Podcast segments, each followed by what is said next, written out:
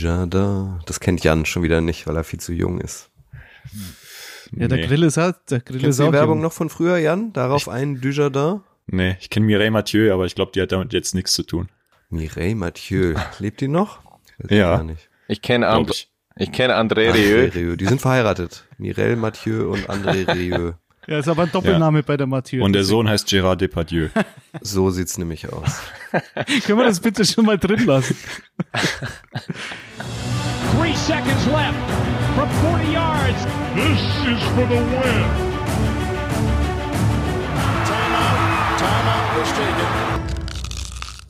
Hallo und herzlich willkommen zur neuen Folge von Icing the Kicker, dem NFL-Podcast in Kooperation zwischen dem Kicker und der Footballerei. Wir biegen auf der Zielgeraden ein. Zwei Drittel der Regular Season der NFL sind bereits rum. Jetzt nimmt das Playoff-Rennen so richtig Fahrt auf. Für wen schlägt's 13 in NFL Week 13? Wer hat Glück, wer hat Pech? Wir sagen es euch. Wir, das sind heute am Tag der blauen Mütze. Lasst mich mal schauen, ob jemand eine blaue Mütze auf hat. Bei Jan erkenne ich es nicht schwarz. Bei Grille auch schwarz. Naja, wir, das sind Detti von der Footballerei, meint Detti. Hallo Kutsche. Ich habe gar keine Mütze auf. Heute ganz ohne Cappy, ganz ungefähr. Ja, ich Und hab das ist am Tag der blauen Mütze. Das ich habe einen, einen blauen Hoodie, schwarz-blau vom FC Everton. Weil ich finde, den muss, muss man jetzt helfen und beistehen. Mit einer schwarzen Packersmütze am Tag der blauen Mütze begrüßen wir Grille vom Kicker, mein Grille. Servus, ich grüße euch. 13 übrigens meine Lieblingszahl. Halten wir das fest. Und mit einer schwarzen Cappy am Tag der blauen Mütze. Was ist da drauf? Ist das von, ah ja, alles klar, Basketball. Bisher hier im richtigen Podcast. Jan vom Kicker ist auch dabei. Moin Jan. Servus Kutsche. Ich habe tatsächlich im Hintergrund die blaue Seahawks-Mütze, die wird aber noch schön als Deko aufbewahrt und dann heute Abend hoffentlich als Glücksbringer rausgepackt. Sehr gut, so loben wir uns das. Apropos loben, was erwartet euch heute? Jetzt gleich blicken wir auf das heutige Thursday Night Football Duell zwischen den Dallas Cowboys und den Seattle Seahawks. Unser Matchup der Woche ist natürlich der Auftritt der San Francisco 49ers bei den Philadelphia Eagles. Unser Icebreaker der Woche ist heute ein Trainer, nämlich Joe Barry, der Defensive Coordinator der Packers. Die Userfrage der Woche kommt von Karl und thematisiert die Carolina Panthers, die jüngst ihren Headcoach Frank Reich nach nur elf Spielen wieder vor die Tür gesetzt haben bei dieser eisigen Kälte. Und am Schluss nennen wir euch wie immer noch unsere Upset-Picks, also die Spiele, in denen es unserer Meinung nach ein überraschendes Ergebnis geben kann. Ein buntes Paket, ein bunter Blumenstrauß und wir fangen wie immer an mit unserer Preview auf das heutige Nachtspiel. Die Seahawks zu Gast bei den Cowboys. Kickoff ist in der Nacht von Donnerstag auf Freitag um 2.15 Uhr unserer Zeit, also für die Nachteulen ist da wieder was dabei. Die Seahawks stehen aktuell bei sechs Siegen und fünf Niederlagen, haben ihre letzten zwei Spiele aber verloren und das auch noch gegen Konkurrenten in ihrer eigenen Division. Die Cowboys stehen 8-3, haben ihre letzten Spiele im Gegensatz zu den Seahawks haushoch gewonnen und plötzlich ist sogar Quarterback Dak Prescott im MVP-Rennen drin. Setzt er jetzt seine gute Form heute fort und werden die Dallas Cowboys auch die Seahawks schlagen, Jan? Was ist deine Meinung? Es ist zu befürchten, wenn man sich die Formkurven beider Teams anschaut. Äh, Die Cowboys von den letzten fünf Spielen dreimal über 40 Punkte gemacht. Sie sind zu Hause bei 5 und 0. Wenn sie da einmal ins Rollen kommen, dann kann es echt gefährlich werden. Die Seahawks haben sehr viel mit sich selbst zu kämpfen. Es läuft überhaupt nicht. Es ist total frustrierend in den letzten Wochen. Sie verlieren immer nach dem gleichen Muster. Da prallen aktuell leider Welten aufeinander. Es ist das Schlimmste zu befürchten. Ich hoffe, die Seahawks reißen sich rechtzeitig am Riemen und haben da wieder ein bisschen Gegenwehr. Aber wenn man nur auf die Zahlen und auf das Papier guckt, dann muss man klar sagen, sind die Cowboys haushoher Favorit heute Nacht. Vor allem, wenn man noch die Verletztenlage mit dazu nimmt. Kenneth Walker fällt ja höchstwahrscheinlich aus und Geno Smith ist ja letzte Woche schon mit einer Trizepsverletzung reingegangen. Und da sah es ja schon in der Pocket mit konstantem Druck nicht so gut aus, wenn man so ist, ja, wenn, man sich das so zurück in die Erinnerung ruft, nur 180 Yards, eine Interception und gegen diese Dallas Defense, die man bei dieser furiosen Dallas Offense ja nicht vergessen darf, da sehe ich aktuell irgendwie auch schwarz, oder Daddy? Ja, wie es äh, Jan direkt vom Podcast schon gesagt hat, äh, ob jetzt Kenneth Walker keine Yards erläuft oder Zach Charbonnet, das ist im Endeffekt auch egal. also ich glaube, das Problem gegen die 49ers war schon der Gameplan von Shane Waldron, weil also es war schon sehr auffällig, gerade bei dritten Versuchen, und da haben sie doch drei von elf verwandelt äh, und konvertiert gegen San Francisco, dass da teilweise äh, keine kurze Route besetzt war und underneath war, war nicht mal ein Spieler da, auf den Chino hätte werfen können. Und ich glaube, die Idee war, das haben sie nach dem, nach dem Spiel hat das Pete Carroll, glaube ich, auch so mehr oder weniger bestätigt, äh, oft tief zu gehen und diese äh, 49ers Secondary zu challengen, wahrscheinlich auch vor dem Hintergrund, dass auf Safety ähm, Jair Brown gestartet ist, der Drittrunden-Rookie, weil Hufanga ja auf Injured Reserve ist. Ja, ist jetzt nicht so ganz, ganz gut aufgegangen. Äh, anscheinend hat man darauf spekuliert, dass die, äh, die Cornerbacks der 49ers vielleicht äh, ab und zu eine Pass-Interference machen. Das haben sie in den ersten zehn Spielen bis dahin des Öfteren fabriziert, hat aber wie gesagt nicht geklappt. Also die einzige, der einzige Hoffnungsschimmer aus meiner ist nicht mal, dass sie gewinnen, weil das halte ich für sehr, sehr unwahrscheinlich. Hatte ich letzte Woche vor dem 49ers-Spiel auch gesagt, mir spannt Übles, das tut's jetzt wieder. Dass vielleicht Jackson Smith und Jigba so ein Breakout-Game haben könnte, weil Outside Cornerbacks bei Dallas, der Ron Bland, der jetzt ähm, sieben Interceptions hat in der NFL, damit die NFL anführt und fünfmal äh, Pick Six fabriziert hat. Und auf der anderen Seite hast du Stefan Gilmore, der ist zwar alt, aber immer noch gut. Deswegen hoffe ich, sie stellen den Gameplan total um und gehen mehr über die Mitte, über den Slot Receiver, weil du damit in der Theorie mit, mit kurzen Pässen auch diesem, diesem Pass Rush um, um, um Parsons ein bisschen aus dem Weg gehen kannst. Aber das haben sich andere Gegner auch schon gedacht, Jan. Du hast es eben schon angesprochen, die Third Down Efficiency gegen die 49ers war schlecht, davor die Woche gegen die Rams war es auch schon schlecht mit 2 und 9. Und da muss man sagen, sie schießen sich leider immer wieder selbst ins Bein. Da sind sehr viele Flaggen dabei, Fall Start, Offensive Holding, da sind gedroppte Bälle dabei und dann sind diese dritten Versuche immer sehr, sehr lang und dann muss man sagen, hat Gino auch leider dieses Jahr Probleme, dann die richtigen Anspielstationen zu finden. Er sagt auch, vielleicht zögerte er da immer wieder ein bisschen zu lang, er wartet zu lang, vielleicht muss er da mehr auf die Routen vertrauen, was gecallt ist. Aber ich bleib dabei, die Seahawks haben aktuell mehr mit sich selbst zu kämpfen als mit ihren Gegnern und ihnen läuft die Zeit davon. Sie müssen jetzt noch gegen die Eagles und dann wieder gegen die 49ers spielen. Dann sind sie eventuell mit einem negativen Rekord unterwegs und dann wird es halt immer enger. Die anderen werden dann auch ihre Siege einfahren. Von daher dürfen sie sich eigentlich nicht drei Niederlagen erlauben, aber die Form spricht gerade nicht für Seattle. Was halt auch noch dazu kommt, also die Seahawks haben in der Offense massive Probleme, aber die Defense ist halt auch absolut underperforming da in den letzten äh, beiden Wochen, vor allen Dingen gegen die Rams. Das Spiel, das du nie verlieren darfst, aber wo du halt viel zu viele Flaggen kassiert hast. Und halt gegen die 49ers haben sie nichts entgegenzusetzen gehabt von der ersten Sekunde. Und dann war halt die Luft aus dem Stadion beim Heimspiel auch schon mal raus. Jetzt spielen sie in Dallas. Also, das ist schwierig. Und was wir nicht vergessen dürfen, ist ein Brian Schottenheimer Revenge Game. Das ist, das habe ich noch gar nicht gelesen diese Woche. Das ist ja, das springt einem ja ins Auge, weil der ist nämlich offiziell Offensive Coordinator bei den Cowboys. Playcaller ist natürlich McCarthy, der das Ganze auch besser macht, als man dachte. Da gab es ja auch schon die ersten Abgesänge in der Offseason. Oh, jetzt fängt McCarthy auch noch an, Plays zu callen. Ja gut, ähm, sieht gar nicht so schlecht aus, wie man dachte um vielleicht nochmal ganz kurz auch auf die Dallas-Offensive zu kommen. Ich glaube, die Diskussion rund um CD Lamb, ist er jetzt ein Number One Receiver, die können wir endgültig äh, zu den Akten legen. Ich glaube, das hat er in den letzten Wochen eindrucksvoll bewiesen, ist da bei den Yards ganz vorne mit dabei in der Liga und sehr gespannt, wie die Dallas Offense sich weiter präsentieren wird. Nochmal abschließend zu Dak Prescott. MVP-Rennen und so Grille. Also, dass Dak Prescott MVP wird, ist ungefähr genauso unwahrscheinlich, als würde der HSV aufsteigen, oder? es sieht ja noch gut aus für den HSV, aber das war es ja die letzten Jahre auch. Also ich kann das auch ganz gar nicht so richtig glauben, weil ich war auch immer einer, der Dak Prescott so ähnlich wie Josh Allen hoch veranlagt gesehen hat, aber immer wieder mit unnötigen Fehlern oder auch seine schlechten Spiele dazwischen.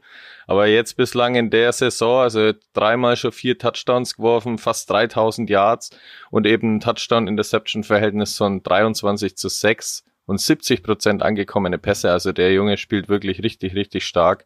Und das zeigt dann eben Dallas auch daheim ist es richtig stark, haben alle Heimspiele gewonnen, outscoren da die Gegner echt krass. Also die machen im Schnitt 41 Punkte. Deswegen habe ich mir hier ganz dick als irgendwie Lösung für die Seahawks notiert. ganz lang den Ball selbst zu halten, irgendwie Punkte zu machen ja. und halt die, die Cowboys Offense irgendwie gar nicht so oft rankommen zu lassen, weil da wirst du Punkte kassieren. Und selbst wenn es eben keine 41 im Schnitt sind, ich kann dann die Seahawks eben nicht sehen, dass die auch nur mit 30 mithalten könnten. Also das ist schon stark und das hatte eben ganz, ganz stark mit Dak Prescott zu tun, der da wirklich ja abliefert. Aber wie der HSV vielleicht am Ende ja wieder einbricht. Seattle übrigens auf Platz 29, was Rushing Attempts ähm, angeht in der NFL. Also die laufen ja nicht mal mehr. Das war das Einzige, worauf man sich immer verlassen konnte. Aber nicht mal das tun sie. Und somit wird es mit dem vom Platz runterhalten äh, schwierig. Das sagen sie übrigens bei Patrick Mahomes auch immer. Halt ihn auf an der Sideline, dann hast du eine Chance. Ja, gut. Ja, warum laufen sie denn nicht mehr, Daddy? Das war ja, hast du ja richtig gesagt, das war ja eigentlich äh, jahrelang die DNA der Seahawks. Mm, ja, also zum einen sind sie nicht wirklich erfolgreich, so, also was, was der Eye-Test, äh, was das anbetrifft. Ähm, Kenneth Walker kommt aber auch da nicht ins Rollen. Ich finde, sie gehen zu früh davon weg und haben keine wirkliche Identität. Also diese DNA hat sich geändert, was ja eigentlich nicht geht bei so einer DNA, aber in dem Fall ist es halt der Fall. Und ja, weiß auch nicht. Ähm, sie müssen es komplett umstellen. Sie müssen von diesen, diesen, diesen tiefen Pässen weg, weil die so viel Zeit brauchen. Gino Smith ist sechsmal gesackt worden gegen die 49ers. Ich meine, das weiß ich vorher, dass die D-Line dominiert und das weiß ich gegen Dallas auch. Mal sehen. Gut. Also, ihr habt's rausgehört. Das Ensemble hier ist skeptisch, dass es für die Seahawks heute Nacht was gegen die Cowboys zu holen gibt. Morgen früh sind wir schlauer. Wir kommen zu unserer nächsten Kategorie das Matchup der Woche. Und das kann in NFL Woche 13 natürlich nur ein Duell sein, nämlich der Auftritt der 49ers bei den Eagles Kickoff am Sonntag 22.25 Uhr unserer Zeit, der Showdown in der NFC.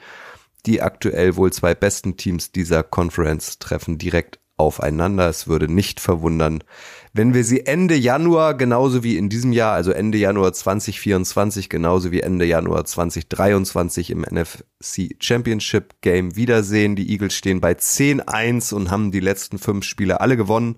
Darunter gegen die Cowboys, bei den Chiefs und gegen die Bills. Also kein Fallobst und die 49er stehen aktuell bei 8-3 haben nach einer kleinen Schwächephase mit drei Niederlagen am Stück die Kurve wieder bekommen und zuletzt ebenfalls drei Spiele in Folge gewonnen. Detti, was wird das für ein Spiel? Ein gutes, gehe ich mal schwer davon aus.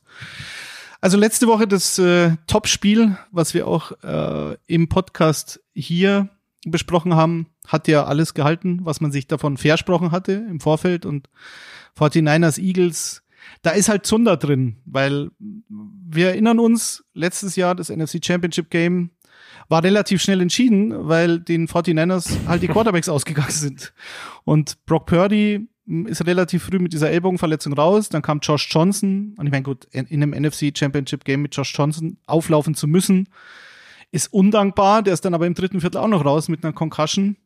Und dann war es vorbei. Dann hat teilweise Christian McCaffrey da Pässe geworfen. Also das, darf, durfte eigentlich so nicht passieren. Es war aber klassisch 49ers Verletzungspech. Das ist ja auch nicht zum ersten Mal der Fall gewesen. Und ja, gut. Und nach dem Spiel haben aber dann zum Beispiel Debo Samuel und Brandon Ayuk ähm, sich relativ deutlich dazu geäußert, dass sie ja eigentlich, soweit ich das noch im Kopf habe, das äh, klar bessere Team sein und ähm, dass die Eagles halt einfach Glück hatten. So. Und also ich glaube, die beiden Teams mögen sich nicht besonders. Und äh, ja, jetzt kommt es halt auf bestimmte Faktoren an und ich finde, die Teams be begegnen sich wirklich auf Augenhöhe. Also ich weiß nicht, wie es euch geht, aber mm, ob du jetzt die D-Line nimmst, ob du das, das aktuelle Quarterback-Play nimmst von, von äh, Hertz und Purdy. Also das ist alles wie dieses Spider-Man-Meme, äh, wie sie sich da gegenüberstehen und ähm, ich sehe auch keine großen Schwachstellen, auch was die Receiver betrifft. Du hast absolute 1A, 1B, auch in beiden Teams. Also Ayuk, Debo Samuel auf der einen Seite, äh, AJ Brown und Smith auf der anderen die, die alle abliefern momentan. AJ Brown war ein bisschen ruhiger, gegen die Bills hat er dann, kam er dann doch wieder, gerade in der zweiten Halbzeit. Also, weiß ich nicht. Äh, Grille, siehst du irgendein, irgendein Team vorne, weil sie irgendeine Position besser besetzen momentan? Ich finde es erstmal irgendwie erstaunlich, so gefühlsmäßig, wenn man jetzt mal diese 49ers drei gedroppten Spiele, da wo sie wirklich nicht gut ausgesehen haben, weggerechnet, dann spielen die 49ers insgesamt gerade über die Spiele, wenn man sich die komplett ansieht, irgendwie den konstanter besseren Football, was vielleicht natürlich auch mit dem Coaching dann zu tun hat, weil halt der Gameplan dann halt von Shanahan immer noch mal so extra Noten äh, drin hat. Und bei den Eagles ist es ja gefühlt so, dass er ja wie letzte Woche gegen die Bills, also das war ja lange Zeit, waren sie ja eigentlich klar unterlegen. Also es war ja ein Wahnsinnsspiel von den Bills, sondern so dann war irgendwann die Interception von Josh Allen wieder drin und dann hast du irgendwie so das Momentum wieder zu den Eagles bekommen, dann hauen sie da das Field Goal im Regen irgendwie ganz locker hinter Elliott, also es war ja auch verrückt. Aber wenn die Eagles dann da sind, also wenn sie müssen, das, also das Gefühl drängt sich mir halt auf, dass sie so einfach einen Schalter nochmal umlegen können und dann geht auf einmal alles. Und da ist natürlich dann vielleicht so der eine Vorteil, dass wenn man halt die beiden Quarterbacks ansieht und Brock Purdy sieht ja wieder richtig gut aus, kommt natürlich dann Jalen Hurts mit seiner Beinarbeit halt nochmal so eine, ja, der hat halt noch so einen extra Zauber, den er ja dann auch gegen die Bills gezeigt hat. Also er hatte jetzt schon wieder elf äh, elf Rushing-Touchdowns erlaufen, in den letzten zwei Jahren auch jeweils über zehn, also dreimal in Folge einen Quarterback mit so vielen Rushing-Touchdowns gab's noch gar nicht in der NFL. Das ist so vielleicht so ein kleines Zünglein an der Waage, wo die 49ers natürlich immer noch extra aufpassen müssen. Da kannst du dir natürlich als Defense von den Eagles ein wenig sicher sein, dass Brock Purdy jetzt nicht läuft. Dafür laufen halt bei den 49ers natürlich andere. Also da müssen sie natürlich extrem aufpassen, was dann wieder Shanahan, der wird sich da schon ein paar besondere Spielzüge ausdenken. Aber ja, es ist extrem, extrem eng. Aber so vom Gefühl her könnten die Eagles immer, wenn es so gegen Spielende geht, vielleicht nochmal so was extra nachlegen. Habe ich das Gefühl. Also von den Parallelen her bin ich komplett bei euch. Zwei starke Receiver-Duos, dominantes Laufspiel mit Swift, mit äh, McCaffrey. Und da finde ich tatsächlich die Frage spannend, ob nicht Purdy genau da überraschen kann und sich Josh Allen als Vorbild nimmt und vielleicht doch mehr selber läuft. Ich meine, Josh Allen hat über 80 Yards gemacht gegen die Eagles. Er hat zwei Rushing Touchdowns gehabt und er hatte einige Drives selber am Leben gehalten, weil halt äh, alle seine Receiver gedeckt waren. Es ging nichts über den Running Back und dann hat er halt selber seine Füße in die Hand genommen. Klar ist Purdy da ein bisschen anderer Typ, aber vielleicht, wenn es wirklich nur so kurze Yards sind, kann er da selber immer mal wieder überraschen. Für mich ist das Duell D-Line 49ers gegen O-Line Eagles entscheidend, sagt man so oft, aber da finde ich es noch extremer. Wie viel Zeit wird Hertz haben, seine Anspielstation zu finden? Wie viel Platz wird er selber haben, um laufen zu können? Da, glaube ich, können wir uns auf sehr, sehr coole Duelle an der Line of Scrimmage freuen. Also was bei, bei Purdy, was mir auch jetzt letzte Woche gegen Seattle wieder aufgefallen ist, ähm, wirklich bezeichnend ist, der ist halt so ein intelligenter Quarterback. Das, also, der hat vielleicht nicht diese athletischen Attribute und hat es im College nie gezeigt. Ich meine, ist ja nicht umsonst der letzte Pick im Draft gewesen, aber der Pass auf, auf Brandon Ayuk, dieser Touchdown zum Beispiel, da waren vier Seattle-Verteidiger in der Nähe aber er legt ihn halt genau da rein und da waren sie schon kurz vor der Red Zone, wo ja das Feld dann immer kleiner und immer enger wird und die, die Fenster dementsprechend auch. Also das kann er, er kann, und da gebe ich Jan recht, dann vielleicht in bestimmten Momenten dann eben selbst mal überraschenderweise die Beine in die Hand nehmen, äh, ohne sich da irgendwie einem Risiko auszusetzen. Und ähm, mit Josh Allen kannst du ihn nicht vergleichen athletisch, weil Josh Allen ist ein Cyborg, also das ist das ähm, der der Vergleich hinkt natürlich, aber trotzdem Purdy jetzt nur als Passer ähm, führt die NFL im Passer-Rating momentan an, hat die meisten Yards pro Versuch, was ja auch sehr überraschend ist, weil man ja so 49ers Jimmy G-Style ähm, gewohnt ist in den letzten Jahren und auch bei Purdy, wenn man ihn jetzt spontan beschreiben müsste, würde ja sagen, ja, sehr spielintelligent, nimmt wenig Risiken, er hat wenige Turnover, bis auf die, die paar Spiele, die Grille angesprochen hat. Da hatten wir das das erste Mal gesehen, aber ist halt jetzt wieder voll im Flow und hat halt Completion Percentage von 70 Prozent. Und das halt auch führend in der ja. NFL. Also die meisten oder die tiefsten Yards pro Versuch und dann aber gleichzeitig die beste Completion Percentage. Also er spielt auf MVP-Kurs, das muss man sagen. Jalen hört's aber halt auch. Und äh, gerade ja. letzte Woche, zweite Halbzeit, im strömenden Regen, wo du Glück hast, dass du in der ersten Halbzeit nicht schon hoffnungslos zurückliegst gegen Buffalo, komm da halt zurück, ja. Apropos Regen, ganz kurz. Äh, es heißt wieder, dass fast 60% Regenwahrscheinlichkeit also geben soll. Das heißt, vielleicht gibt's ja wieder sowas. Aber das war den Teams ja, ja letzte Woche egal. Also man hat sich ja denken können, oh, vielleicht wird's jetzt schlechter, aber es wurde ja dann immer besser, umso mehr Regen eingesetzt hat. Also auch verrückt. Weil ihr auch gerade die starke zweite Halbzeit angesprochen habt, da finde ich, müssen wir auch schon noch mal über die erste Halbzeit sprechen, weil da lagen die Eagles mit zehn Punkten zurück. Die 49ers kassieren im Schnitt insgesamt nur 15,5 Punkte. Das heißt, so ein Rückstand sollten sie sich eigentlich nicht nochmal erlauben. Gegen die Bills hat's geklappt. Da war es sehr, sehr knapp mit dem Field Goal, mit dem Overtime-Sieg. Aber gegen die 49ers, ob das nochmal so hinhaut hinten raus, würde ich eher mal ein Fragezeichen dran legen. Wenn sie zurücklegen und der Druck dann steigt, dann glaube ich, sind die 49ers die gefährlichste Defense, die man so aktuell in der Liga hat. Das ist natürlich gefundenes Fressen wenn der Gegner mehr Risiko gehen muss im Rückstand. Aber auch hier passen wieder beide Teams super zusammen. Wie du schon sagst, die, die, die äh, 49ers legen gerne schnell los und die Eagles kommen gerne später. So, ähm, ich, in, in sieben von elf Spielen haben die 49ers einen, einen äh, Touchdown bei, bei, dem, bei dem First Drive gemacht und beim ersten Drive auch ähm, 52 Punkte insgesamt. Äh, das führt auch die Liga an. Das heißt, sie legen brutal schnell und gut los. War gegen Seattle, wie gesagt, das Spiel war sofort entschieden, weil die da übers Feld marschiert sind und null Gegenwehr von der Seahawks Defense kam. Und die Eagles auf der anderen Seite haben jetzt die letzten vier, vier Siege alle im Endeffekt ähm, nach der Halbzeit eingefahren ähm, und lagen alle hinten. Also in allen Spielen lagen sie hinten gegen Washington, gegen die Cowboys, gegen die Chiefs und gegen die Bills. So, also das heißt, wenn die selbst wenn die 49ers in der ersten Halbzeit führen sollten, vielleicht auch sogar klar führen sollten, ist das Ding noch nicht durch. Was ja gut ist für uns als neutrale Zuschauer. Ja, neutral, das sind wir. Legt euch doch mal fest, Grille. Wer gewinnt denn? Ich wollte äh, eine Sache noch, das Nein. ich ganz interessant fand beim. Na Doch, gut. Doch. Und zwar, äh, die Eagles haben die drittwenigsten Rushing Yards zugelassen. Das ist ja eigentlich interessant jetzt gegen die 49ers, wo man ja weiß, dass da wieder viel laufen wird. Das Interessante aber ist, bevor ihrer Bye Week in Week 10 haben sie nur einmal über 100 Yards zugelassen und jetzt zweimal in Folge gegen die Chiefs und Bills, natürlich gute Gegner. Aber da waren es jetzt jeweils deutlich über 100 Yards. Und in der Mitte, da lassen sie halt kaum was zu. Also Jalen Carter, Jordan Davis und Fletcher Cox, die blocken da alles weg. Aber die, äh, die 49ers jetzt eben, die laufen ja nicht gern durch die Mitte durch, sondern kommen ja immer außenrum, gerade über die linke Seite, wenn dann Trent Williams alles wegblocken muss. Und da kann natürlich, wenn du das dann wieder so schöne designte Plays hast mit Christian McCaffrey, da könnte man mal explizit drauf achten. Also, dass wir da wenn so außerhalb der Tackle-Zonen da durchkommen wollen, ob das halt so ein großer Schlüssel sein könnte. Das könnte ich mir gut vorstellen. Also, obwohl die Eagles eben auf dem Papier kaum Schwachstellen oder Lücken haben, könnten da die 49ers schon viele kreieren mit ihrem tollen McCaffrey und Shanahan Gameplan. Wir achten drauf, Grille, ist versprochen an dieser Stelle.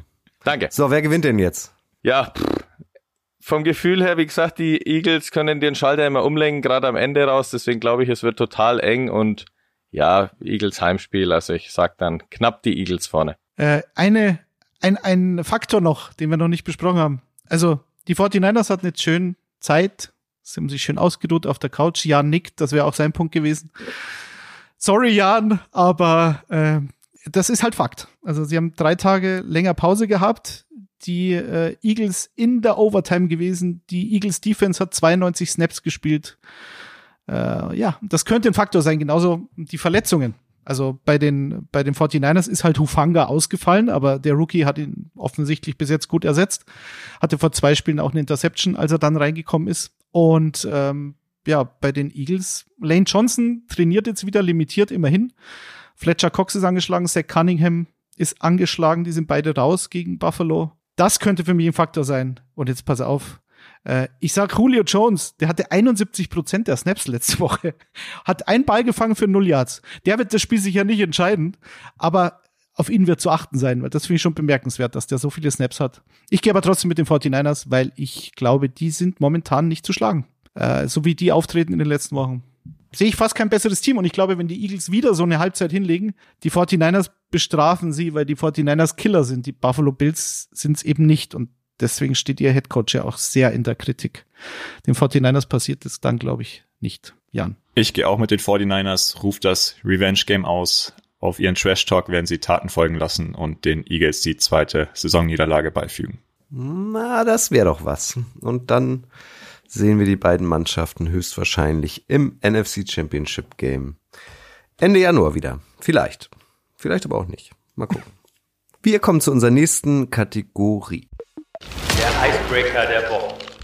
Und diese Kategorie gehört eigentlich ausschließlich Markus Grillenberger, meine Damen und Herren. Es ist nämlich ein Trainer, wie schon angedeutet. Es ist der Defensive Coordinator der Green Bay Packers. Joe Barry heißt er. Die Packers sind das Lieblingsteam von Grille. Die Packers spielen Sunday Night zu Hause gegen die Chiefs. Grille. Warum ist er denn der Icebreaker in Icing the Kicker in dieser Woche? Erstmal freue ich mich natürlich, dass wir in Week 13, das konnten wir ja zwischenzeitlich gar nicht mehr so dran glauben, dass die Packers zu dem Zeitpunkt der Saison nochmal hier groß ah, doch, Thema du werden. Hast, du hast Aber jetzt immer hat, ne, geglaubt, wir ja, immer. Ich habe es natürlich immer gewusst, immer geglaubt und ich meine, wir haben ja alle das Spiel gegen die Lions im Kopf jetzt wahrscheinlich noch und das war natürlich wirklich herausragend. Also ich saß da daheim und habe gedacht, ja, was ist denn jetzt los? Also das waren so richtige Flashbacks, Flashback-Moments, wo ich mir gedacht habe, sag mal, wer spielt denn da gerade? Ist das jetzt wirklich hier Aaron wieder und so zu seinen besten Zeiten? Also es war wirklich so viel gut gelaufen und ein großer Teil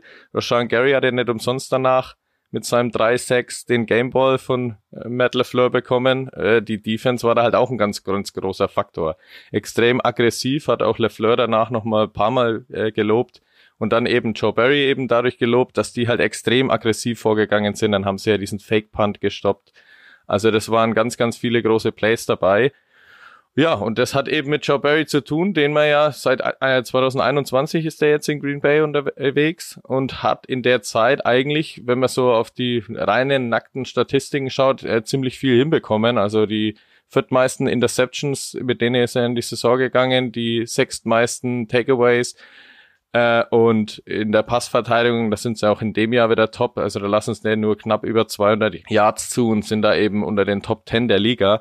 Und das ist natürlich auf ihn zurückzuführen. Also seit 22 Jahren ist er da dabei. Der hat in ganz vielen verschiedenen Orten, also in San Francisco war er, in Washington war er. 2003 hat er noch mit John Gruden als Linebackers Coach äh, den Super Bowl gewonnen. Später war er dann bei Sean McVay bei den Rams als äh, ja Co-Trainer quasi von Sean McVay mit unterwegs. Also er kommt mit ganz, ganz viel Erfahrung da rein.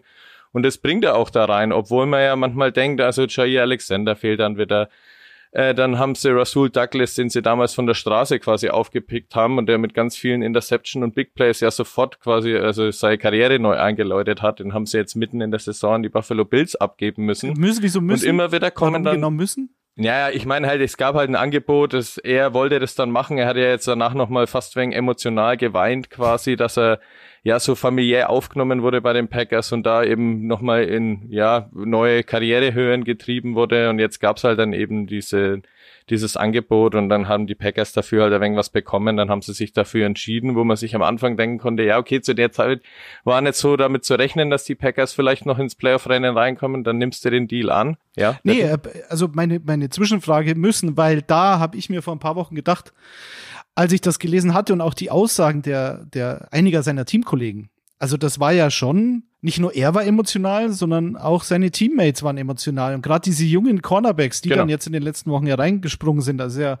nicht nur Jair Alexander ausgefallen und Douglas weggegangen, auch bei den Safeties, Donald Savage war oder ist auf der Injured, ja, in der Injured Reserve, Rudy Ford und als Starter. Genau. Eric Stokes. Stokes genau. ist auch nicht also, immer dabei. Es sind genau. fünf Leute ausgefallen in der Secondary oder ausgefallen slash weggegangen. Und dann kommt halt so ein Carrington Valentine und Corey Ballantyne. Haben wir überhaupt schon mal gesprochen, wie geil das ist, dass die beiden diese beiden Namen. Carrington Valentine. Ja, das ist unfassbar Corey Ballantyne. Gut. Und Jonathan Owens und, und Anthony Johnson dann auf den Safety-Positionen so als die Replacements und halt besser spielen und Keyshawn also, Nixon, das nicht ah, vergessen, den also ich bei dir sowieso ein guter Returner, hat jetzt, ja genau, nee, der macht immer noch, also der ist im Schnitt, glaube ich, echt einer der besten Returner, jetzt hat er nicht seine Big Plays, die er letztes Jahr, die er mal ein paar Mal abgefeiert haben, aber der ist so als Slot Corner immer mit unterwegs und der ist eben gar nicht gedraftet worden. Also er ist undrafted damals zu den Packers gekommen, dann Valentine und Valentine sind sechst und siebten Runden Picks, glaube ich. Also solche Leute spielen dann Starting Corner und trotzdem funktioniert die Passverteidigung, wo man ja eigentlich meinen könnte, das ist vielleicht jetzt mal dann die Schwachstelle, funktioniert ja top. Das hat natürlich vorne auch mit damit zu tun, dass Gary und auch äh, Preston Smith, der mit natürlich jetzt so als erfahrenster da vorne äh, ja, halt immer mit seiner Erfahrung noch gute Plays machen kann und so weiter. An der D-Line dann direkt mit Clark, der immer mal noch durchkommt. Also da funktioniert echt viel zusammen, dass dann eben halt hier Valentine, Valentine da hinten echt äh, Top-Duo dann auf einmal abgeben, obwohl du ja mit Jay Alexander und eben Rasul Douglas, der dann abgegeben wurde von Brian Gudikunst, ich war am Anfang auch kein Freund davon, weil ich mir gedacht habe, ja, was ist das jetzt? Aber es war vielleicht eine Überlegung von, ja, okay, wir haben jetzt eh nicht viel zu tun, mehr mit dem Playoff-Rennen, jetzt kriegen wir eben ein Angebot, dann nehmen wir das an. Oder die wussten eben, ja, okay, mit Valentine, Valentine, da haben wir zwei, wir, wir wollen die zwei auch quasi sehen.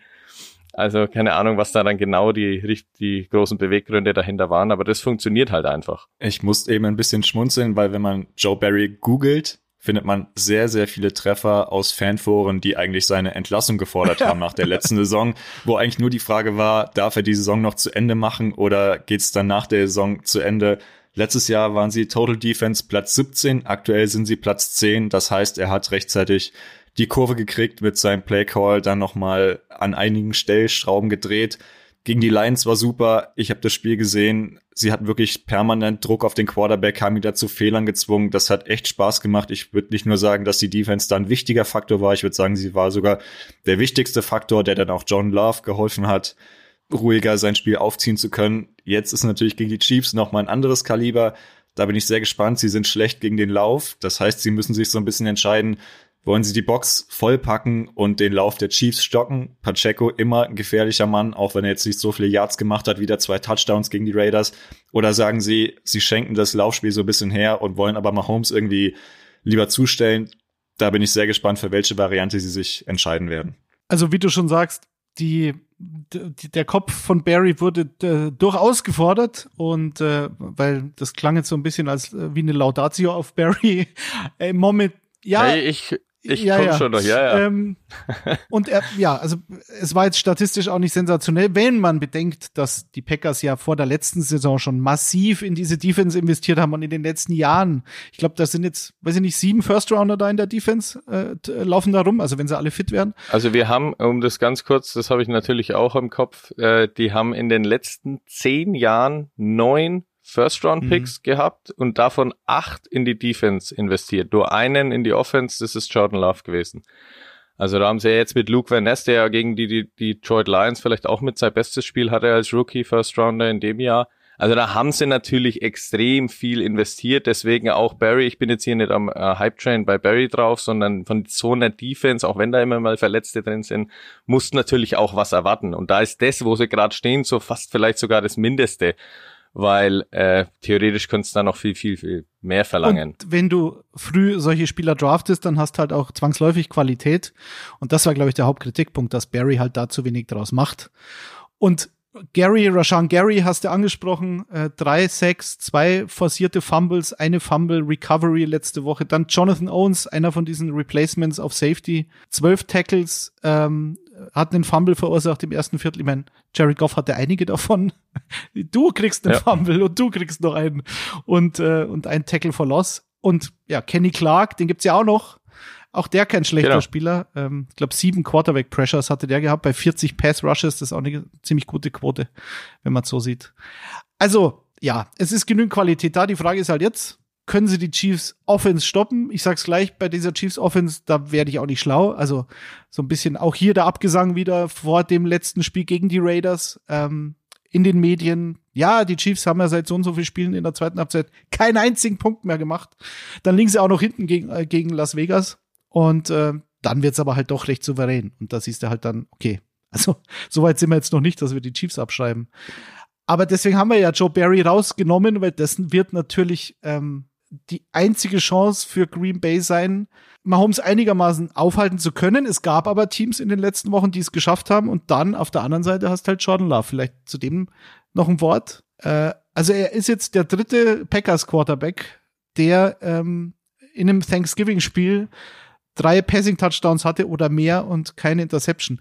Wenn man sich aber überlegt, wie viele Quarterbacks die Packers in den letzten Jahrzehnten hatten, ist es auch wieder nicht so, so bemerkenswert. Aber die letzten vier Spiele, die der Typ gemacht hat, die waren halt sensationell. Und ja, und, bitte, hast und? du ihm das zugetraut? Ich meine, du hast ja in der Offseason schon gesagt, ich bin der Grille und ich sag euch, das wird der beste Quarterback in der NFC Nord. Das hast du hier das gesagt. Das sogar auf dem Hot Seat. Natürlich. Ja, eben, das An war der Hot Seat, also das, genau. Ja, also ich habe es ihm natürlich irgendwie zugetraut. Ich war natürlich trotzdem auch skeptisch dazwischendurch, wo er dann seine Dinge auch überworfen hatte oder nicht in die Fenster getroffen hatte, seine Turnover drin hatte. Da war es dann irgendwie ein wenig skeptisch, aber das hängt halt mit Green Bay wirklich, das muss man halt auch sagen, auch an anderen Faktoren mit zusammen. Also wir haben mit Abstand das jüngste Receiving Core in der ganzen Liga, also auch hier Cap Space mäßig. Also wir haben dann noch 40 Millionen für Aaron Rodgers, das wir noch als Dead Cape haben. Also da kann man in den nächsten Jahren wirklich mit den besten Jungs verlängern, sogar vielleicht nochmal nachlegen. Und diese Truppe scheint sich jetzt wirklich immer mehr zu finden. Also Watson auch. Und dann eben, das hat dann eben gegen die Lions gezeigt, da war Jordan Love, hat er Fenster getroffen und halt echt super cool in der Pocket ausgesehen. Also das war schon wirklich vom Moveset ist er ja eh ähnlich. Ich meine, der hat drei Jahre mit Aaron trainiert. Natürlich hat er da irgendwie ein paar Eigenarten oder Bewegungsmuster übernommen. Aber das war jetzt das erste über 300 Jahr Passing Game der Packers seit fast, also über einem Jahr her. Das heißt, im Umkehrschluss, Aaron Rodgers, um das nochmal klarzustellen, hat letztes Jahr, war er ja auch nicht gut mit der Offense, kein einziges über 300 Yard Passing Game gehabt.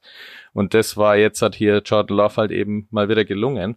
Also das ist einfach, ja, und das hat mir Hoffnung gemacht und das war für mich auch, glaube ich, das letzte Spiel, war da vorher eben schon gut, Daddy, du sagst es ja, dass die Packers auch damit auch weitermachen werden. Also das wäre, da gab es zwischenzeitlich ja auch Stimmen in Foren und so weiter. Ja, okay, wir müssen doch vielleicht was äh, verändern. Der Vertrag ist ja recht günstig dafür, aber ich glaube ganz klar, dass es da weitergehen wird. Dazu übrigens ganz kurz Eigen, äh, Werbung in eigener Sache. Adrian Franke, kennen wir ja auch hier aus dem Podcast und Kutsche aus dem TV und so weiter. Der hat jetzt das ganz frische Power Ranking bei uns auf Kicker gestellt. Also das ist seit heute Morgen vorhanden. Und das hat natürlich den wunderschönen Titel, dass die Packers noch in die Playoffs stürmen. Also es könnte gut sein. Wie viel Glühwein hast du ihm denn gezahlt, dass er die Überschrift wählt? die, also die kam für mich auch überraschend. Ich habe ja irgendwie gedacht, es geht vielleicht auf Eagles und 49ers, die ja wenig überraschend ganz oben dabei sind. Aber nee, der Titel ist rein auf die Packers gedreht, also hat mich natürlich sehr gefreut. Let ist jetzt letztes Power Ranking vor den Playoffs übrigens, also lest da rein von Adrian Jan. Ja. Jetzt gib doch deinem Kicker-Kollegen mal ein bisschen Kontra. Äh, wie hoch gewinnen denn die Chiefs bei den Packers? Was meinst du? Wie hoch? Ähm, schwierig, aber sie werden auf jeden Fall gewinnen. Also ich bin ganz bei Detti. Die Chiefs Offense ist eine Wundertüte. Dann ist der Abgesang da. Sie haben viele gedroppte Bälle, Platz eins der Liga, aber dann haben sie einen Rashid Rice, der ein Wahnsinnsspiel gegen die Raiders macht, der irre Bälle fängt. Underneath hat's immer geklappt, dass sie über die Mitte, Mahomes hat immer einen gefunden, da kamen die Raiders gar nicht mit klar. Und ich finde die Chiefs, wenn man mal eine Parallele zum Fußball zieht, die sind schon so ein bisschen äh, wie der FC Bayern manchmal. Wenn sie angezählt werden, sind sie saugefährlich. Also wenn es heißt, die Chiefs gehören nicht mehr zu den Contendern, die haben keine Receiver, dann finde ich, wenn Mahomes mal ein Spiel verliert, hat er eh eine überragende Serie, danach direkt wieder zu gewinnen. Da darf man auf gar keinen Fall die Chiefs abschreiben und ich glaube ja, die Packers haben gerade einen ganz guten Lauf, aber ganz gut reicht gegen die Chiefs eben nicht und deshalb sehe ich da persönlich kein Upset am Wochenende. Also gegen die Chiefs hatte Jordan Love ja, ich glaube, in seinem ersten Start äh, vor ein paar Jahren nicht so wirklich gut ausgesehen und Steve Spagnolo ist immer noch Defensive Coordinator in Kansas City. Also das sollte man vielleicht bedenken. Ich gehe auch mit den ja. Chiefs. Ich traue dem Braten nicht, ist übertrieben, weil wie gesagt, John Love hat jetzt seit ein paar Wochen schon gezeigt, dass er auf jeden Fall einen Sprung gemacht hat. Aber die Chiefs ähm, hier irgendwie zu Underdogs zu erklären, das gibt mir dann doch zu weit. Hat auch keiner gemacht, um Gottes Willen. Natürlich. Aber ich gehe mit Kansas City. Nee. Mm, Rashid Rice, könnt ihr euch erinnern? Ich habe, glaube ich, äh, wochenlang immer wieder gesagt, ja, einer, einer muss den Schritt machen. Und Rashid Rice sollte es sein. Und so sieht's aus. Und jetzt wird er immer besser. Sie setzen ihn halt auch sehr clever ein. Also Rashid Rice ist jetzt noch nicht der Route Runner. Und das war, war da auch im College, glaube ich, nicht so, sondern auch eben eher Yards after Catch da seine, seine Schnelligkeit ausspielen und da ist er stark. Er hatte auch mit Drops zu kämpfen. Ähm, und hat, man hat auch in so ein paar Spielen in den letzten Wochen gesehen, dass er dann eben den falsch, die falsche Route läuft und weil er halt eben noch ein Rookie ist. Also, mh, wenn der sich als Nummer 1 Receiver etabliert und das wird, was Kadarius Tony sein sollte, dann ähm, gut für die Playoffs, sagen wir so. Zwei, ja, bitte Krille, ja, erzähl uns noch was. Um die, Nee, ich, um, um die Kategorie, um nochmal ganz kurz auf Barry, um das abzuschließen, ist halt natürlich gegen die Chiefs, natürlich wird es ein harter Brocken und da ist halt Barry, deswegen gab's dann oder gibt's auch immer mal die kritischen Stimmen. Er hat halt jetzt in der Saison, haben wir wieder über 135 oder genau 135 Rushing Yards immer zugelassen und damit sind wir halt Platz 27 in der Liga Und über die letzten Jahre, ich glaube seit 2018 sind wir mit Abstand Platz 32 in der Liga. Und das ist dann halt immer das, was da in einem vorgeworfen wird, gerade mit so vielen First-Roundern, auch Quay Walker muss der hier nennen als Linebacker da wird halt einfach viel zu wenig gestoppt und da sehe ich natürlich die große Gefahr, dass dann halt Mahomes und Pacheco da halt schön wieder durchmarschieren und ihre fetten Pickplays da haben. Und Takeaways sind wir auch nur bei 12, das sind wir auch eher im unteren Mittelfeld. Also da gibt's schon auch Kritikpunkte, die halt eben, ja, Joe Barry und davor Mike Patton und am Ende davor Dom Capers halt immer wieder abbekommen haben, weil das seit Jahren irgendwie nicht in den Griff be zu bekommen ist, egal was wir um, da draften. Um Gerhard Polt zu zitieren, wer ist wir? Ja, ich nicht. Gut, also wir lassen uns überraschen. Sunday Night mal sehen, ob die Packers was gegen die Chiefs reißen. Unsere nächste Kategorie. Herr, Herr Godell, noch eine Frage. Lassen Sie uns noch eine Frage für die User, bitte. Die kommt von euch. Das ist ausdrücklich erwünscht. Erwünscht an dieser Stelle sei nochmal gesagt. Jeden Montag in der Instagram Story des Kicker und dann auch in der Instagram Story der Footballerei sammeln wir eure Fragen, eure Meinung ein und diesmal haben wir uns entschieden für eine Frage von cxrl.rsn. Karl steckt dahinter bei Instagram und er fragt, sind die Panthers am Arsch? Vielleicht kurz zur Erklärung. Äh, die Panthers haben am Montag Headcoach Frank Reich nach nur elf Spielen entlassen. Die fünfte Entlassung von Owner David Tepper in fünf Jahren. Die Panthers stehen bei 1 zu 10, müssen Sonntag in ihrer Division bei den Buccaneers ran und haben ja bekanntlich per Trade mit den Bears äh, Bryce Young im vergangenen NFL Draft an Position 1 geholt. Das heißt, Draftkapital gibt's also erstmal nicht. Alles scheiße bei den Packers, Jan? Äh, bei den Packers, bei den Panthers, Entschuldigung, Grille. Freuscher Versprecher. Alles scheiße bei den Panthers, Jan? Also die Packers dominieren die Folge so, ne, man kriegt sie gar nicht mehr aus dem Kopf. ja, also die Momentaufnahme ist überhaupt nicht gut aus Panthers Sicht. Da ist so viel schief gelaufen. Bryce Young ist eigentlich die ärmste Sau der Welt, wenn man sich seine Zahlen anguckt. Er ist da echt in ein Team reingekommen, was er führen sollte, wo es aber vorne und hinten an Qualität einfach aktuell nicht passt. Er hat 40 Sacks kassiert, das ist Platz zwei der Liga.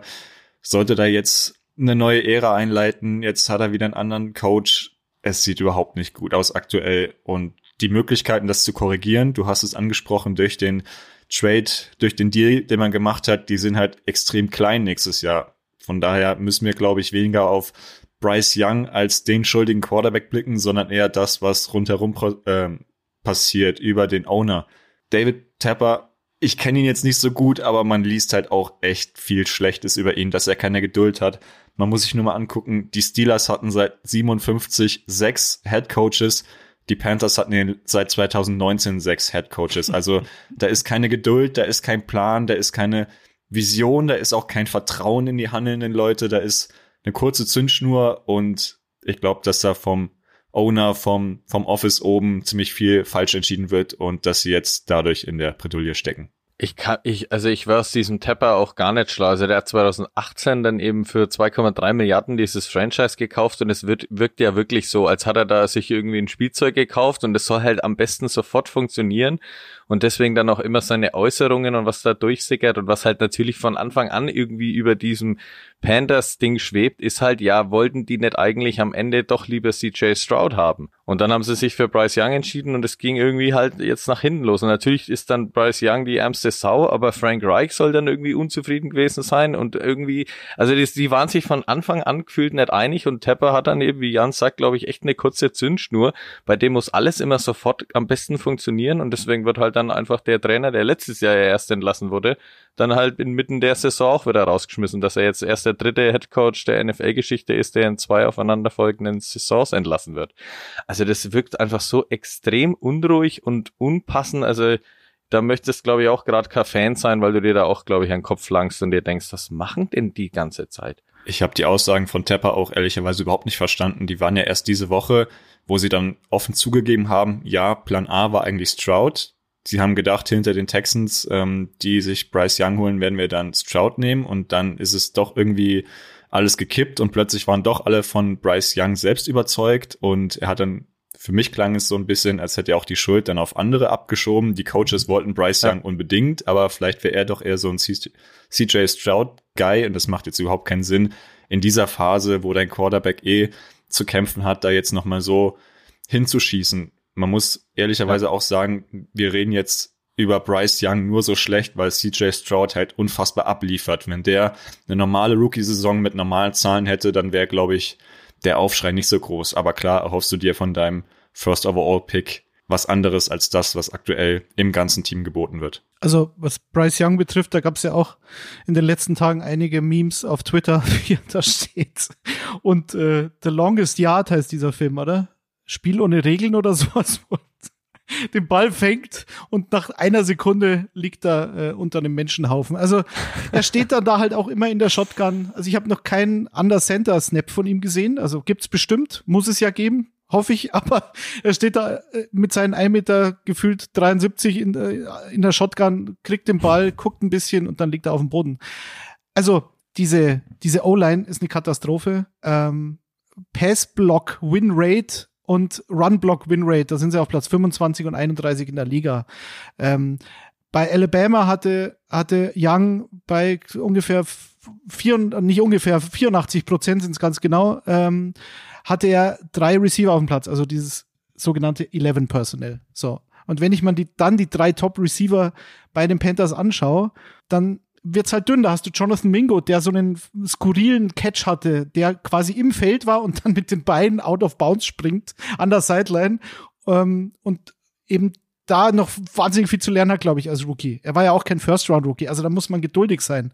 Dann hast du Adam Thielen, da ist der Lack auch ein bisschen ab in den letzten Wochen. Ähm, und DJ Chark, der diesen, diesen letzten Snap bekommt, dieser Screen Pass bei Vierter und Sechs und dann nach drei, drei Yards getackelt wird. Was angeblich ja auch ein Checkdown von, von Bryce Young äh, an der Line of Scrimmage war. Ähm, also da wurde ja auch Frank Reich gekreuzigt dafür, so einen Spielzug zu callen und letztlich war es aber dann doch ähm, der Quarterback selbst. Also da läuft alles schief. Die Panthers Offense sind auf Platz 29, was Punkte betrifft, auf Platz 30, was Yards betrifft. Ähm, Bryce, äh, Bryce Young macht 188 Yards pro Spiel. Das ist alles nicht gut. Jan hat gesagt, äh, oder Grille, jetzt ein neuer Coaching-Staff, das kann dem jungen Mann ja nicht helfen. Ja, ich gerade das muss ihm jetzt helfen. Und ich hoffe, dass Jim Caldwell, den kennen wir alle noch als äh, Ray, äh, OC bei den Ravens 2012, in dem Jahr, als sie den Super Bowl gewonnen haben, da ist er während der Saison eingesetzt worden als Offensive Coordinator und war jetzt so ein bisschen so ein Special Assistant oder wie auch immer, äh, so, ein, so ein Berater mehr oder weniger. Und ich hoffe, dass der vielleicht jetzt da mehr zu sagen hat. Ich hätte mir auch gut vorstellen können, dass er Interims-Headcoach wird, weil sie hatten ja schon mal so einen erfahrenen äh, Players-Coach in Anführungszeichen letztes Jahr mit Steve Wilkes. Der wurde eingesetzt während der Saison, ähm, als Matt Rule aus, äh, entlassen worden ist und, und ähm, aus dem Gebäude geschmissen wurde. Äh, von zwölf Spielen haben sie sechs gewonnen. Dann gibt's dieses Video, ich habe es die letzten Tage gepostet, Jan, du hast es gesehen, wo halt nach dem letzten Saisonspiel, glaube ich, ähm, die Kabine wie eine Einheit hinter diesem Coach steht und dann auch in Interviews nach dem Spiel sagt, nee, wir wollen Steve Wilkes. Man muss nicht immer das machen, was die Spieler wollen, das ist klar. Und wenn ich als Besitzer so eine Vision habe, ich will jetzt einen, einen äh, Offensivcoach haben für meinen Rookie Quarterback, für den ich Haus und Hof verkauft habe, kann ich schon nachvollziehen. Aber wenn du, wenn du so eine funktionierende Einheit in der Kabine hattest, dann hole ich mir halt einen guten Offensive Coordinator dazu und lasse aber dieses Team ähm, von Steve Wilkes coachen. Haben sie nicht gemacht. Ähm, das Ergebnis sehen wir jetzt. Angeblich waren sie an Ben Johnson interessiert und dem Offensive Coordinator mhm. äh, der Detroit Lions. Das wäre natürlich so ein Jackpot vielleicht gewesen, aber der wollte dann doch ein Jahr länger noch bei den Lions bleiben und ich weiß nicht, ob der nächstes Jahr Bock auf den Job in Carolina hat. Es bleibt spannend. Die einzige Hoffnung, die Panthers-Fans haben, ist natürlich der Vergleich mit Trevor Lawrence. Der musste Urban Meyer über sich ergehen lassen. Frank Reich hat noch weniger Spiele bekommen als Urban Meyer in Jacksonville. Und äh, der hatte natürlich auch ein fürchterliches Rookie-Jahr und äh, ist dann deutlich besser geworden in, in der zweiten Saison. Ich wollte noch kurz was zu Caldwell sagen. Vielleicht ist das ja doch irgendwie ein Faktor. Der war ja auch jahrelang bei den Lions äh, Head Coach. Das war ja noch, glaube ich, das, die Endzeit von Megatron mit äh, Matthew Stafford. Also vielleicht kann er ja irgendwie sowas mit integrieren, auch wenn das natürlich mit der O-Line natürlich schwierig sein Ich wird, aber nur, nur ich theoretisch. mich nur Also er wer Megatron sein soll. Bei, ja, eben, das frage ich mich dann auch und wer dann überhaupt irgendwie mal doch ein wenig Pl- Platz und Zeit generieren soll für Young. Aber ich sag nur, also da, vielleicht erkennt er dann irgendwas mit seiner Erfahrung. Also der hat schon nachgewiesen, dass er hier Ahnung in dem Business hat. Aber ich, wenn ich, bei mir fängt es wirklich an mit David Tepper, der dann ja auch bei dieser skurrilen Pressekonferenz, der besitzt ja auch Charlotte FC, also den Fußballclub in der MLS, der hat er ja auch in den letzten zwei Jahren, glaube ich, zwei oder drei Trainer schon verschlissen. Also der hat er eben, und, und dann wurde das, glaube ich, auch noch direkt gefragt und dann irgendwie so, ja, warum ist denn da so viel Unruhe und warum kriegt's da irgendwie seit sie übernommen haben, quasi hat, glaube ich, eine Journalistin gefragt, irgendwie diese Franchises nicht in den Griff und da ist er gar nicht drauf eingegangen und hat gesagt, ja, also seit ich hier oder seit wir hier sind, äh, gibt's jetzt irgendwie anstatt zehn Events im Jahr, also da hat er auch so kulturelle äh, Events wie Konzerte, glaube ich, gemeint, gibt's jetzt anstatt zehn Events 42. Also hier ist richtig was bewegt worden, also alles grandios quasi. Also der will sich, glaube ich, nur irgendwie selber irgendwie so ein Denkmal bauen und schaut eben nur auf das, was er so drumrum erreicht hat. Und wenn irgendwas nicht läuft, dann muss eben, dann rollen Köpfe. Und das ist halt natürlich jetzt für die neuen Männer, die dann halt da kommen und jetzt eben was machen sollen, irgendwie auch so ein Damoklesschwert, was über denen ständig hängt, wenn sie wissen, oh, wenn es dann wieder nicht läuft, dann muss ich zu dem ins Büro. Und dann deutet ja auch noch ein bisschen was zumindest darauf hin, dass dann eine Panthers-Ikone vielleicht auch noch ähm, den guten Ruf zerstört, weil Greg Olson, langjähriger Tight bei den Panthers und äh, im Moment gefeierter TV-Experte, der hat ja auch schon gesagt, also wenn man mit mir reden möchte, ich könnte mir gut vorstellen, hier neuer Headcoach zu werden, hat keinerlei Coaching-Erfahrung, aber das wäre Brad Tepper ja auch noch zuzutrauen. Oder wen seht ihr da? Oder, oder eigentlich wäre es doch nur konsequent, wenn Urban Meyer jetzt die Panthers übernimmt, oder? das wäre ein, ein schöner Splash. We need a splash, sagt der David Tepper dann. Dann, ja, schauen wir mal. Das wäre schon einer, ja. Stimmt, Kutsche. Bin ich ganz Das bei sind dir. diese Hedgefonds-Heuschrecken. Die sind halt Ja, aber ihr habt's, ihr habt's ja eben angesprochen, ne? Also welcher gute äh, Coordinator, Offense oder Defense sagt dann in der Offseason, ja, ich höre mir mal an, was äh, Tapper und was die Panthers mir zu bieten haben. Also da sollten doch auch alle Alarmglocken schrillen, wenn der so auf dem Hotseat da jeden Trainer rausfeuert, weil er mal vier Niederlagen hat oder fünf. Da würde ich mir jetzt auch zweimal überlegen, ob ich mir das mit dem Owner antun will. Und du musst eigentlich war ja der Rebuild jetzt mit, mit Bryce Young schon so ein bisschen geplant, aber der muss halt nächstes Jahr dann nochmal neu starten und ohne Draftkapital oder mit zumindest weniger Draftkapital musst du diesen Neuaufbau erstmal hinkriegen. Also was und jetzt, wir haben auch, ganz kurz noch, Ja. wir haben ja auch über Thielen gesprochen. Kann er es noch? Ist er es noch? Ist er überhaupt ein Number One Receiver? Ja, der Luck ist die letzten Wochen ein bisschen ab, aber du musst ja trotzdem saumäßig froh sein, dass du den überhaupt im Team hast. Also was wäre denn, wenn sie den nicht hätten, dann wäre ja fast gar keiner mehr da, der irgendwas konstant auf den Platz bringt. Von daher glaube ich, äh, war Thielen doch ein ganz guter Move. Ja, aber da ist halt dann der GM gefragt, der Herr Fitterer. Und dann, wenn ich halt einen Rookie-Quarterback mit so einer O-Line, Ikem Ikwonu, der Left Tackle, hat jetzt schon neun Penalties in der Saison und äh, sieben Sacks allowed. Das ist Top drei, also im Ja, negativen Sinne Top drei, was die O-Liner betrifft. Und wenn du da einen Left Tackle hast, der ein sechs, äh, First-Runden-Pick Nummer 6 2022 war, ist da auch schon was schiefgelaufen. Ob es am Spieler liegt oder am GM, der den Spieler auswählt, ist die Frage. Bryce Young hatte gegen Tennessee im Schnitt über drei, also fast dreieinhalb Sekunden Zeit zu werfen. Das ähm, gab es noch nicht oft in der Saison, dass du das im Schnitt hast und hat keinen einzigen seiner sechs Pässe, also wo er über vier Sekunden Zeit hatte, angebracht. Was bedeutet das? Du hast bei den Receivern keinerlei Separation ähm, mit diesem Receiving Core. Und dazu kommt halt auch, dass er vom Kopf vielleicht noch nicht so weit ist, dass das Spiel noch zu schnell ist für ihn. Aber dann muss ich es halt einfacher machen und das tun sie auch nicht. Also keine Ahnung. Und das eben, und wir reden von dem Spiel gegen die Tennessee Titans, also das ist ja wirklich auch, wo man ja davor sagen, also wenn sie mal was gewinnen wollen, dann eigentlich ja das. Also Will Levis war nach seinem ersten Spiel ja auch jetzt die letzten Wochen gar nicht mehr so da und dann lassen sie Derrick Henry da zweimal durchrennen und kriegen mit der Offense gar nichts Aber überhaupt zustande. nichts. Also, Also, es ist wirklich schrecklich, Nee, in der, wenn ich also, in der Red Zone, wenn zu den. Panthers geschalten wird und dann heißt wieder Dritter und Vier für Carolina, Vierter und Zwei für Carolina und jedes Mal liegt Bryce Young auf dem Boden rum. Also es ist wirklich ja. erschreckend. Also, um deine Frage zu beantworten, äh, Karl, sind die Panthers am Arsch? Ja. Ausrufezeichen. Momentan, ja. Stand Können die jetzt, Panthers vielleicht aber trotzdem überraschenderweise bei den Buccaneers gewinnen? Fragezeichen. Das erfahrt ihr jetzt.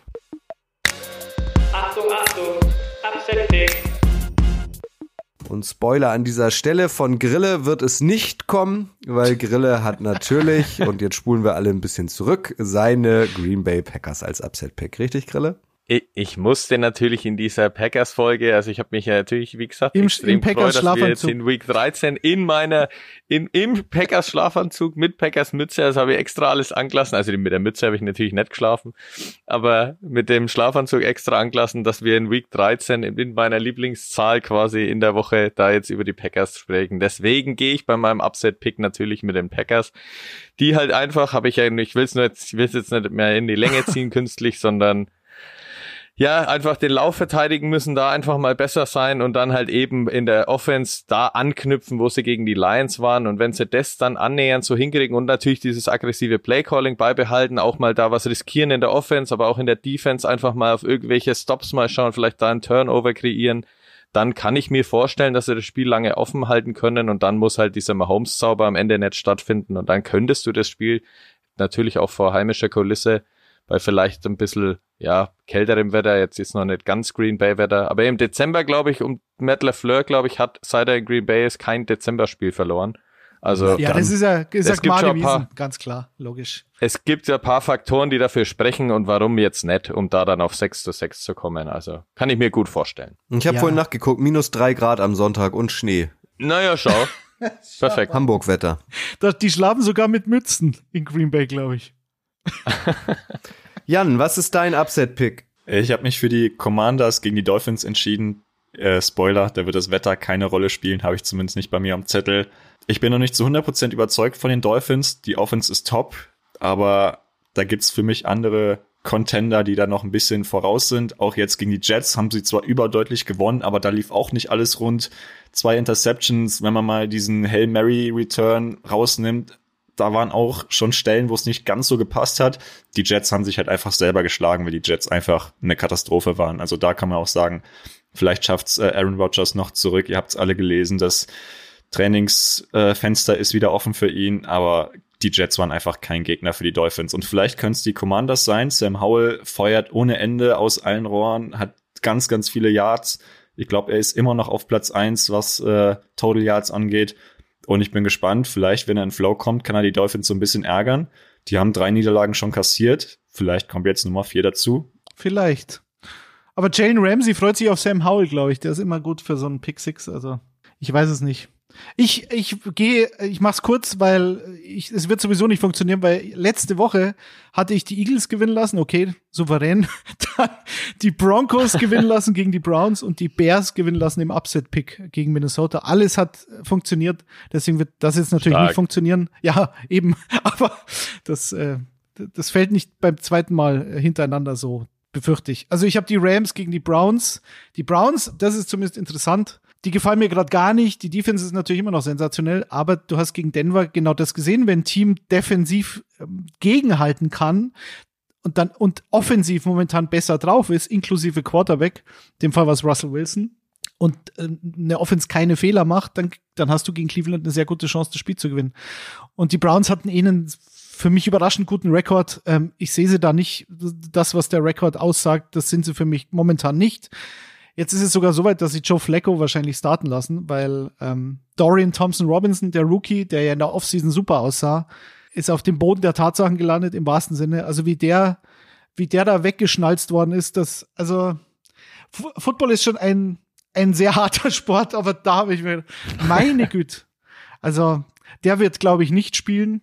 Und dann kommt die Joe Flacco Experience, der seit zehn Tagen im Team ist, glaube ich, und ähm, weiß nicht, wie gut der die Offense kennt. Und er gehört jetzt nicht unbedingt zu den mobilsten Quarterbacks dieser Liga. Deswegen kann ich mir vorstellen, dass sich Aaron Donald freut. Aber nicht nur er, und das ist halt bei den Rams der Fall in den letzten Wochen, spielen sehr überzeugend, ähm, haben den Rookie Defensive Tackle Kobe Turner, der neben Aaron Donald agieren darf und sich so die ganzen Double-Triple-Teams von Donald anschaut und dann halt schön durch die Gap rennen, rennt auf den Quarterback, ohne dass er groß gestört wird dabei. Hatte zwei Sacks, äh, fünf Pressures letzte Woche gegen Arizona. Also der könnte Joe Flacco das Leben schwer machen, weil Joe Flacco halt dann auch sitzt wie so eine Ente in der Pocket und da halt auch nicht mehr wegkommt. Und wenn die Browns Aber wenn die Browns nicht aufs Laufspiel setzen, was sie letzte Woche viel mehr hätten tun sollen mit Jerome Ford, dann habe ich die Rams vorne in dem Spiel. Flecko, glaube ich. Also würde ich aber trotzdem jetzt mal, also als natürlich Upgrade vielleicht in der momentanen Lage trotz kurzer Einarbeitungszeit sehen, weil letztes Jahr hat er, glaube ich, am Anfang für die Jets ja noch gespielt, die, glaube ich, über sowas froh gewesen wären. Ich glaube, der hat auch ein paar 300-Yard-Games dann gehabt. Also vielleicht kann der da ein bisschen was kreieren, weil das war, wie du sagst, Steady schon erschreckend. Eigentlich, eigentlich die ganze Saison von den, auch mit Deshaun Watson und so weiter in der Offense sind sie Ja, aber nie jetzt so stehen sie ja bei in Flow 7-4. gekommen. Ich Also. meine, oder 7-4? Das ist, Ja, ja. das kann man jetzt nicht meckern. Aber gut, Ja, das ist für wann hat sich Nee, Chubb aber ich sag verletzt? nur, aber das es lag war halt auch an der Woche Defense. 1 oder 2 oder Nick so, Chubb, oder? Ja, genau. Also äh, Genau. Glück hatten sie jetzt nicht wirklich, muss man sagen, Cleveland. Und äh, Nee. ja, also mal sehen. Sie sind auf jeden Fall voll im Playoff-Rennen dabei. Ähm, so wie die meisten Teams in ihrer Division. Die Bengals würde ich da jetzt rausnehmen, aber ja, also sie haben eine gute Chance, aber ich glaube, gegen die Rams in der momentanen Form sind sie für mich ähm, Underdog, sagen wir es mal so. Aber jeden Fantasy-Besitzer von Mary Cooper wird's freuen. Da ist, glaube ich, Joe Flacco besser als Thompson Robinson oder PJ Walker. Eben. Ja. Ich mach's ganz kurz und verwende nur ein paar Wörter. Die Saints werden gegen die Lions gewinnen und Man of the Match. Einmal im Jahr ist es ja immer so weit, wird Taysom Hill. Ihr habt es zuerst gehört. Gut, Jan, wechselst du jetzt endlich äh, deine Kopfbedeckung? Cappy weg, Tag der blauen Mütze und so? Ja, ab 12 Uhr, äh, wie es sich für die 12s gehört, wird die Kappe gewechselt und dann hoffen wir auf das Wunder von Dallas heute Abend. Ihr bleibt wach, Detti, Jan? Ihr guckt euch das an? Ja, ich habe morgen eine Spätschicht, von daher spricht nichts dagegen. Ich habe morgen beide Kinder, meine Frau ist im Büro. I doubt it. Aber gut, vielleicht mache ich auch durch, schick sie in die Schule und leg mich dann hin. Das wäre auch eine Option. Aber gegen Dallas, das könnte halt echt eine Zerfetzung sein. Aber gut, ihr werdet, die Hörer werden es schon wissen, Ja. wenn sie uns am Freitag genießen dürfen. Gut. Dann machen wir an dieser Ausgabe ein Häkchen und verweisen bereits auf die nächste, nämlich nächsten Donnerstag, 7.12. Da ist sogar schon Nikolaus rum und Woche 13 ist auch schon rum. Da nehmen wir uns dann Woche 14 vor die Brust. Ich danke euch dreien. Danke dir. Ciao, ciao. Ade. Danke. Danke euch fürs Zuhören. Kommt gut durch die restlichen Tage dieser Woche und bleibt gesund. Tschüss.